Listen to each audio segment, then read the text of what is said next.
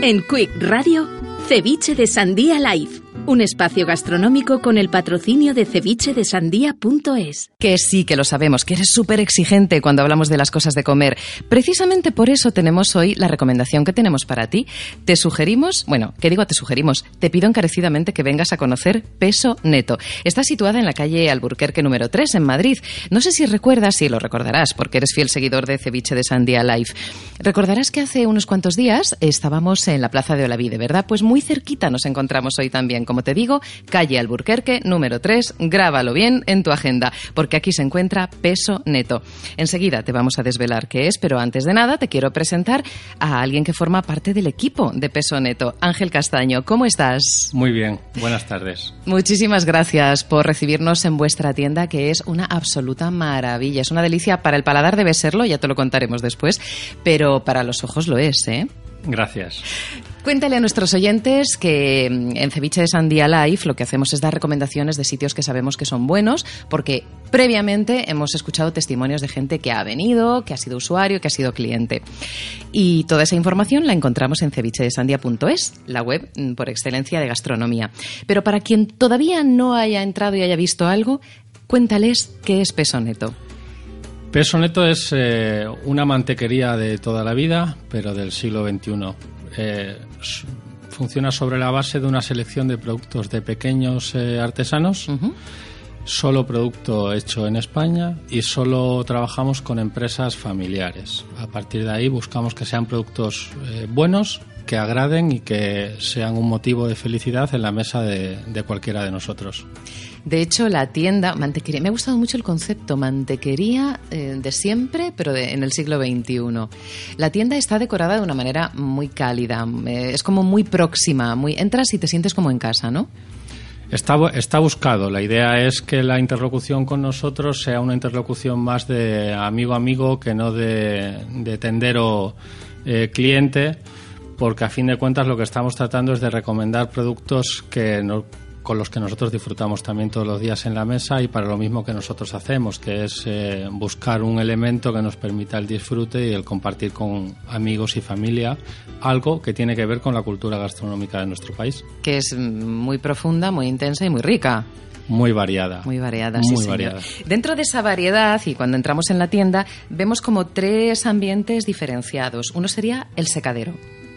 El secadero hay varios ambientes que hacen referencia como a pequeñas secciones. El secadero tiene que ver con cómo antiguamente se llamaban a las fábricas de jamones embutidos. Al final, el proceso artesano tiene que ver con el tiempo y el tiempo es con el secado. Eso se hacía en secaderos, generalmente en bodegas bajo, por debajo del nivel del suelo y eso es lo que garantiza que el producto se elabora de manera tradicional y por eso hemos buscado ese nombre. En cada, en cada sección, igual que ocurre en la lonja, en la bodega o en la almazara, buscamos que representen la idea de lo que nosotros buscamos en el producto, que es lo de toda la vida, pero utilizando los, eh, los métodos y las facilidades que nos da el siglo XXI a la hora de elaborar. Y no, te me escapas, ¿eh? vamos a abundar en lo que encontramos en el secadero. Has dicho qué tipo de producto, pero danos más detalles. En el secadero lo que podemos encontrar es una selección de jamones embutidos, eh, los de toda la vida, eh, hechos como, como toda la vida se hicieron, con algunas eh, sorpresas que guardamos para los clientes que puedan venir. Por ejemplo, tenemos eh, productos que seguimos trayendo en lata, que es algo que está en desuso y que ya en Madrid casi nadie utiliza. Utilizamos productos que sabemos que han guardado un proceso de curado largo, eh, tripas naturales y sobre todo seleccionamos orígenes tradicionales, es decir, Igual que eh, hay muchos orígenes para los eh, productos eh, jamón embutido en España, nosotros hemos elegido uno. Hay muy buenos, puede ser de Guijuelo, de Tréveles, de Andaluz, de la Sierra de Huelva, de Extremadura. Tal. Nosotros hemos elegido la Sierra de Huelva, igual que por ejemplo para los productos cocidos y para los productos asados, hemos elegido una empresa familiar catalana, que es donde existe pues la mayor tradición de estas cosas, ¿no? Y el producto en lata, que es algo que a la gente le sorprende, es como antiguamente se distribuía el producto de fruto de los cerdos ibéricos, el, lomo, el chorizo, se enlataba en latas de unos 7, 8 kilos. Yo lo recuerdo, la lata de lomo. La lata de lomo, que también se utilizaba para morcón, chorizo y demás. Y nosotros seguimos trayendo las latas y eh, haciendo el ritual de abrir una lata, de secar el producto que sale de la lata, de dejar unos días hasta que pierde la humedad y tratamos de trasladar eso también al cliente, que al final esos sabores un poco, no digo que perdidos, pero un poco más difíciles de encontrar, aún existen y cuando te los explican y cuando los podemos compartir, pues se disfrutan más. Mm. Otra de las zonas que has mencionado es la lonja. La lonja, pues obviamente hace referencia a las conservas de pescado. Yo, por ejemplo, bueno, desgraciadamente me vas a escuchar decir que soy un enamorado de demasiadas cosas, ¿no? Pero en España tenemos una tradición conservera que es algo muy distintivo de nuestro país. Existe en otros lugares, pero probablemente no con el nivel de calidad que se hace aquí. Y de tal manera es tradicional y de tal manera abunda que hay auténticas joyas enlatadas. Producto fresco, fresquísimo, incluso de mayor calidad que el que podemos conseguir eh, yendo a un mercado todos los días, porque lo compran profesionales, lo compran en lonja y lo compran de, de producto de captura de bajura. Entonces es gente que sabe exactamente cuándo compran anchoas, cuándo compran bonito, cuándo compran atún, cómo trabajarlo. Trabajan miles de piezas a lo largo de años y años y años y con todo el mimo del mundo lo meten en una lata que nos llega a nosotros en un, en un perfecto, además cada vez más cuidado packaging para consumir cuando nos dé la gana. Entonces, eso es una joya que desgraciadamente la gente eh, últimamente no, no, ha valorado lo suficiente. Pero quizá porque ya estamos muy acostumbrados a algo más industrial, ¿no? Y deberíamos volver a esos orígenes que tú nos muestras en peso neto.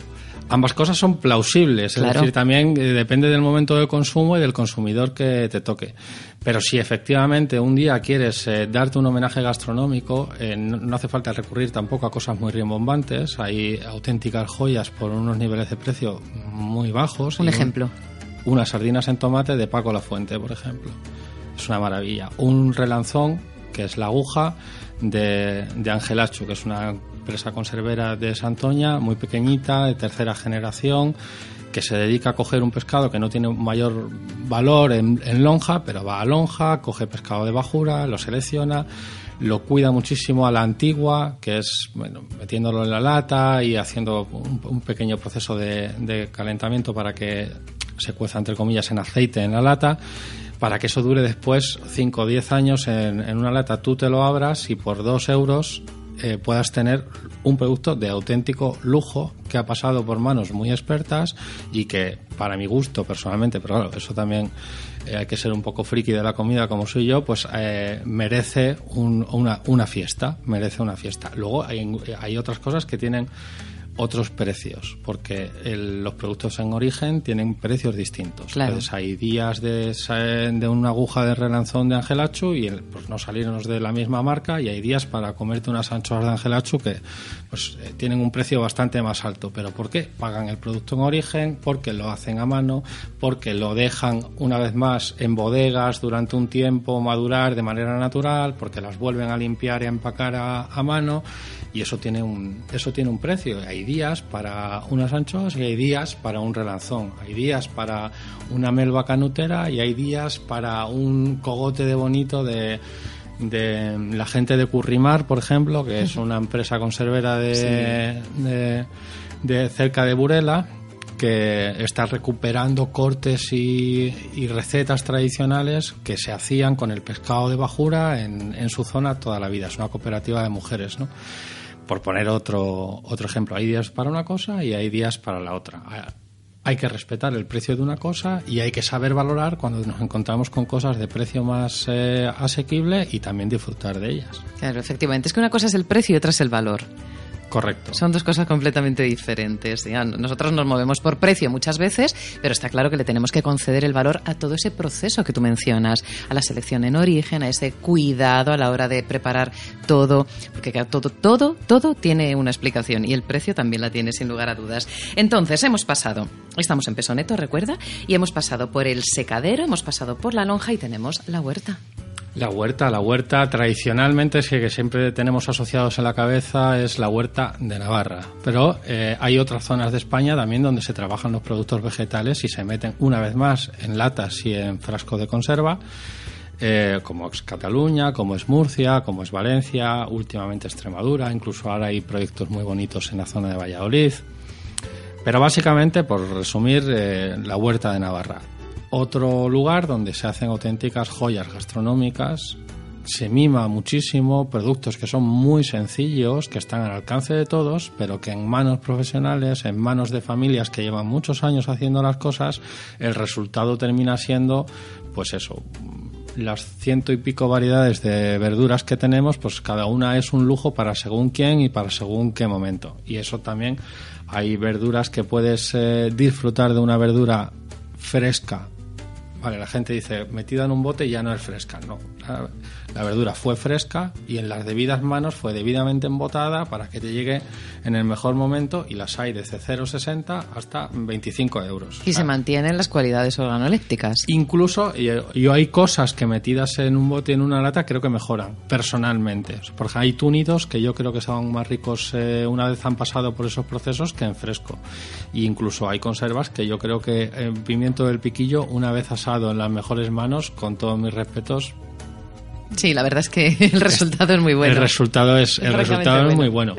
Y luego hay otra cosa que es... Eh, en España hay mucha variedad y en España también lo que hay, eh, y nosotros tratamos de eh, trasladar a la gente es un respeto hacia el productor mm. que trabaja en España que vive en España, que utiliza las mismas carreteras que nosotros. Que, tributa en España también. Correcto, no quería llegar ahí, pero que tributa en España, que paga la seguridad social en, España y al que yo le deseo el mismo nivel de vida que me gustaría tener a mí. Entonces, eh, nuestra apuesta personal de kilómetro cero, nosotros por kilómetro cero entendemos cualquier cosa que nos llega de un día para otro y en España afortunadamente desde Navarra, desde Cantabria, desde Andalucía las cosas te llegan de un día para otro y sin demasiado coste.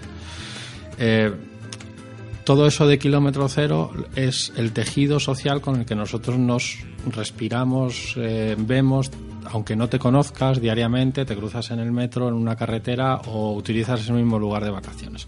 Entonces, a mí me gustaría que todo, a mí me gustaría tener un nivel de vida aceptable, pero me gusta también para la gente claro que, sí. que durante 365 días al año vive en una montaña de Asturias, por ejemplo, eh, cuidando un rebaño de cabras para hacer mm, el cueva pregondón, por ejemplo, que es un queso absolutamente espectacular esa gente vive todo el año allí y esa gente también eh, tributa igual que nosotros. Hay alternativas de precio mucho más baratas para cuando no te lo puedes permitir o mm. para cuando mm, el momento no merece otra cosa. Y no pasa nada, tienen que existir las alternativas industriales, pero también tenemos que ser conscientes que existen alternativas de gente de nuestros de paisanos nuestros, de gente que vive donde vivimos nosotros y que, y que merecen también un, respeto. Claro, porque es cierto que se nos olvida de dónde proceden las cosas tan ricas que tanto nos gusta tener en la mesa, pero eh, eh, lo que tú dices, vamos, estoy completamente de acuerdo, tenemos que tener un respeto a esa persona que está en esas montañas con esas ovejas, a tanto productor, a tanto pescador, a, tanto, a tanta persona dedicada durante todos los días de su vida hacer algo que nosotros vamos a degustar y a disfrutar. Eso sí lo valoramos, pero no pensamos nunca en quién lo fabrica. Pasa como con los artistas, es verdad. Ni metemos eso en la variable de precio. Cuando la gente dice, no es que yo voy a una gran superficie, por ejemplo, o a X lugar y consigo un producto que me hace la alternativa de consumo por la mitad de precio que cuando compro un producto artesanal español. Obviamente, obviamente.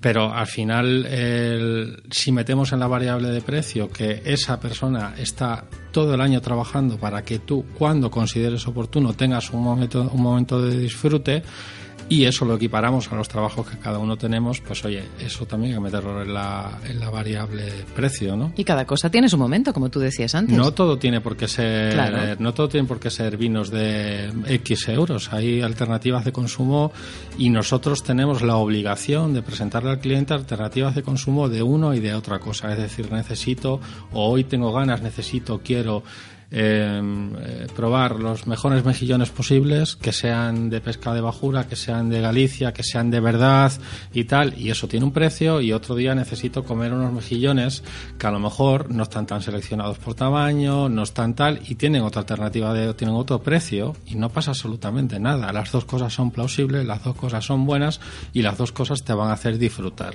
Entonces, nosotros como toda la gente que nos dedicamos a esto, eh, otras tiendas y nosotros, tenemos la obligación de buscar esas alternativas. Y no pasa nada porque sean más caras ni más eh, económicas, sino que la, el balance calidad-precio sea positivo siempre. Y que cuando tú eso lo traslades a un momento de consumo sea agradable. Esas son las. Y si a eso además le añades el plus de poder contarte un poco acerca de la historia que está detrás de los productos, pues eso que ganamos todos, ¿no? Mm. Mm, he podido leer opiniones de gente que ha venido a consumir vuestros productos y mm, pasando a la siguiente de las secciones que tenéis en la tienda, al almazara, me han dicho que tenéis los mejores aceites de oliva del mundo. Bueno, eso es muy fácil. A eso ahí no tenemos ningún mérito realmente. Los mejores aceites del mundo son los españoles. Y porque, por no citar opiniones personales, hay una organización internacional que se llama los 50 mejores aceites de oliva del mundo, que no es española, que lista todos los años los eh, los mejores aceites, basándose en puntuaciones obtenidas en catas y en paneles eh, de reconocido prestigio. No es que tampoco se lo inventen ellos, ¿no? Y por varios años consecutivos los tres mejores eh, aceites del mundo son españoles. Los tres mejores aceites ecológicos del mundo, que es un ranking que hacen separadamente, son españoles. Entonces, cuando te pones a seleccionar los mejores aceites para una almazara de una tienda que solo tiene producto español, pues tener los mejores del mundo es fácil. Ahora entiendo, la explicación es muy buena, ¿eh? Pero vamos, insisto, tenéis los mejores aceites de oliva del mundo.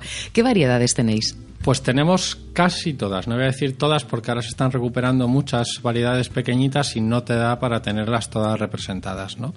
Pero desde la picual y la arbequina, que son las más comúnmente utilizadas en España, junto a la cornicabra, y, variedad, y cupás de mezcla de ellas con, con, terceras, también hemos tratado de buscar variedades que son menos usuales. La manzanilla cacereña, la lechín, la arbosana, la chancot real. Son a lo mejor variedades que se dan de una manera más local y que tienen sus parecidos porque al final eh, las variedades terminan pareciéndose todas un poco, pero que eh, nos profundizan un poquito más en el mapa de la aceituna en España. ¿no? Sí es verdad que hay una parte de la que estamos eh, con la que estamos muy concienciados en la tienda es el aceite de oliva. El aceite de oliva está muy maltratado por parte del consumidor en general, siendo como somos el país que produce más de la mitad del aceite de oliva del mundo y los mejores en España se consume, mm, consumimos aceites de nivel medio o medio bajo. Y no es por un tema de precio, porque al final eh, los precios eh, que nosotros tenemos ahí, ah, tenemos aceites que arrancan en 4 euros, que decirte que no es... Mm pero sí la idea de poderle trasladar a la gente de que existe una profundidad de variedades, de distintas eh, zonas con distintos matices, no solo las variedades, también el clima de donde se dan, pues terminan dando aceites distintos y estamos muy concienciados en trasladarle eso a la gente. Hemos hecho varias catas, hemos hecho catas gratuitas, degustaciones, hace poco hicimos una degustación que teníamos 30 variedades distintas de aceites para probar. ¿Y los clientes pueden venir? Y los clientes pueden venir y lo prueban gratuitamente sin necesidad de comprar. Es una especie de mm, idea de trasladar cultura gastronómica al resto de la gente. Pero se están haciendo cosas cada vez más interesantes, con recogidas más tempranas, con eh, recogidas mucho más pulcras, con procedimientos totalmente mecánicos y eso al final también es riqueza gastronómica española que mm, tratamos de que pase a las mesas de los consumidores. Y en vuestra bodega, 160 referencias. Más, bueno, van rotando y en la bodega pasa un tanto igual. Al final trabajas con muchas bodegas que no con, no con todas tienes contacto, obviamente, pero sí de todas tratamos de buscar que tengan la historia que concuerda con el resto de la tienda. Es decir, sean bodegas pequeñitas, proyectos en manos de una familia o de un grupo de, de emprendedores y sean mayor o menor, o sea, de mayor o menor tamaño, porque hay grandes familias bodegueras que tienen bodegas muy grandes porque mm. tienen mucha tradición y eso no les inhabilita para, para tener un producto de calidad cuidado y mimado, ¿no? Pero sí que sean empresas familiares y buscamos mucho tener monovarietales de precios medios o bajos que permitan a la gente probar cosas distintas de distintas eh, denominaciones de origen, de distintas zonas de España y enfrentarse a vinos que habitualmente mm, no, no estás tan acostumbrado. Pues hemos hecho, ahora estamos haciendo mucho esfuerzo en toda la zona de Levante, con vinos de Mallorca, con vinos de Valencia, de Alicante, de Murcia. En Murcia hay varias eh, denominaciones de origen, hemos tenido últimamente varias catas de Murcia y de todas esas zonas nos llegan muy buenas noticias en relación calidad-precio. Variedades tan autóctonas nuestras como el tempranillo, la tinta fina o la garnacha, pero que están menos reconocidas en, el, en, los lineales de las tiendas especializadas y no han llegado aún al consumidor en, mayor medida, ¿no?